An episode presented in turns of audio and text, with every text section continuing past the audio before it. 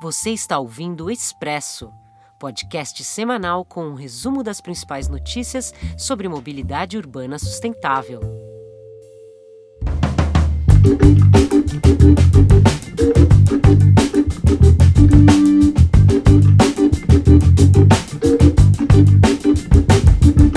Olá, esta é a edição 63 do Expresso Mobilize, podcast semanal do Mobilize Brasil. Eu sou Marcos de Souza e aqui comigo está Regina Rocha, redatora do Mobilize. Olá, pessoal. Nesta semana, o coletivo Tarifa Zero BH publicou a plataforma Cadê Meu Busão? O site permite que as pessoas possam saber o número de ônibus em circulação em Belo Horizonte a cada dia e hora, e também em cada linha do sistema de transportes. Assim, todos se tornam, aspas, fiscais do transporte público na capital mineira.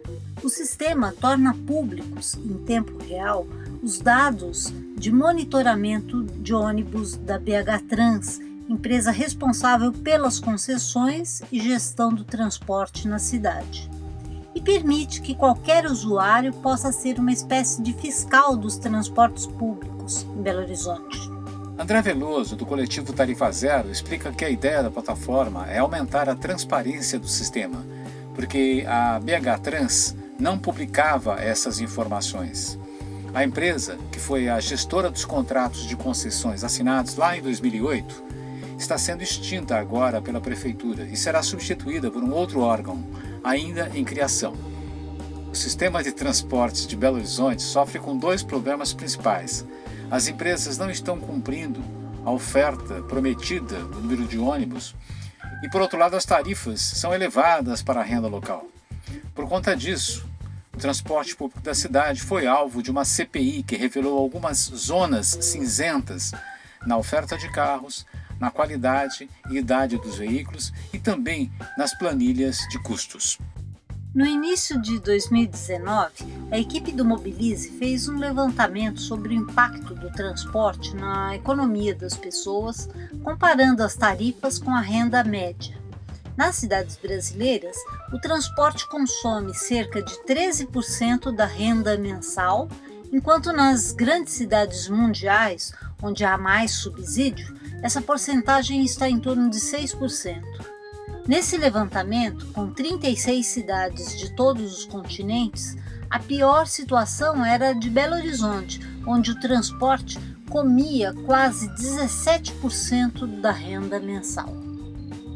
Essa tarifa mais alta afugenta mais passageiros, reduz o faturamento do sistema e, como consequência, piora toda a qualidade do transporte público.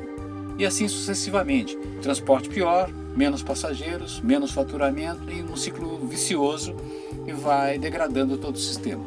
O coletivo Tarifa Zero BH continua de olho nesses dados e por isso resolveu publicar a ferramenta Cadê Meu Busão. O link para acessar está aqui no pé desta página, mas nós recomendamos uma visita ao site do Tarifa Zero no endereço tarifazerobh.org. Tem muito conteúdo interessante neste site. De BH, seguimos para Recife. Hoje nós participamos de uma audiência pública na Câmara Municipal da capital pernambucana. A pauta foi o projeto do vereador Luiz Eustáquio, do PSB, para destinar toda a arrecadação do estacionamento da Zona Azul somente para a implantação e conservação das ciclovias da cidade. Participaram do encontro o secretário nacional de Trânsito, Frederico Carneiro, a presidente da CTTU, Tassiana Ferreira, e representantes da Prefeitura de Fortaleza, representantes da Meciclo, da Bike Anjo e os vereadores Luiz Eustáquio e Ivan Moraes. O projeto é correto porque aponta para a estruturação de um orçamento público que destine anualmente recursos exclusivos para ciclovias e ciclofaixas como ressaltou o vereador Ivan Moraes, do PSOL, dar prioridade significa destinar dinheiro para esses modos de transporte.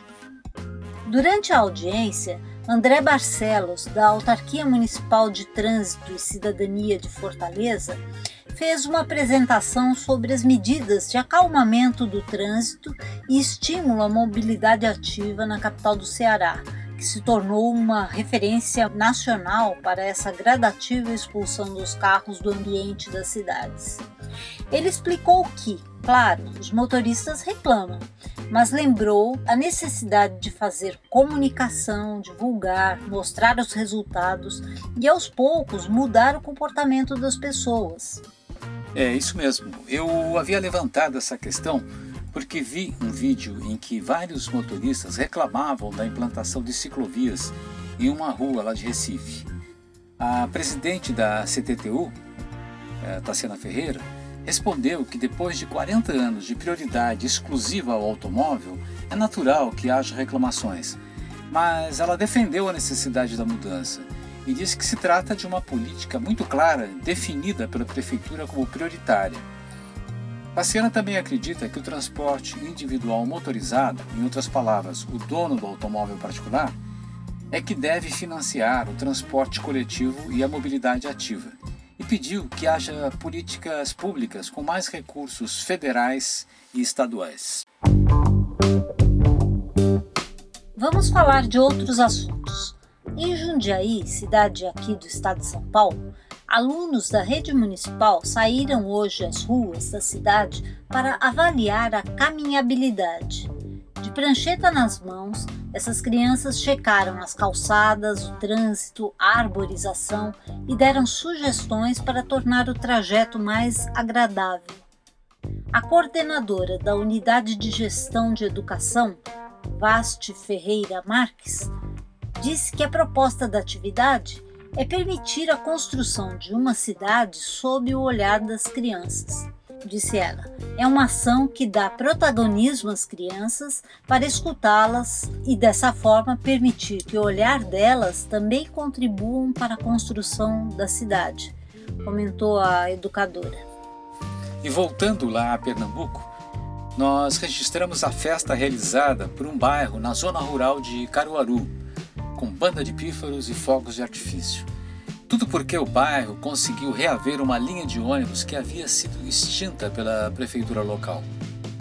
A comemoração mostrou a importância do transporte público para estudantes, pessoas que vão trabalhar, fazer compras ou buscar assistência médica. Enfim, sem transporte público, as cidades se tornam inacessíveis, inviáveis. Um toque. Nesta terça-feira, dia 26, começa o Festival Bicicultura 2021. Desta vez, ainda no formato virtual, pela internet, com a participação de pessoas e organizações de todo o Brasil. O evento segue até o dia 30 de outubro, com as atividades às 19h30, sempre nos canais da União dos Ciclistas do Brasil, a UCB. Veja o link aqui nesta página. Bom, além dessas matérias, Existem vários outros assuntos, vídeos, estudos, publicações lá no site do Mobilize Brasil, www.mobilize.org.br.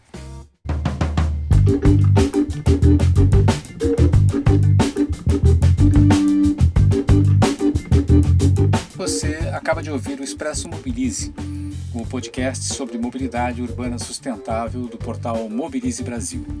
O Expresso Mobilize conta com o apoio do Itaú Unibanco, do Instituto Clima e Sociedade. A produção é de Rick Ribeiro, Marília Idelbrand, Regina Rocha e eu, Marcos de Souza, além da locução de Mariana Amaral, que fez a vinheta de abertura. Para saber mais, acesse o nosso site mobilize.org.br. Se quiser mandar um comentário, escreva para mobilize.mobilize.org.br. E até a próxima semana.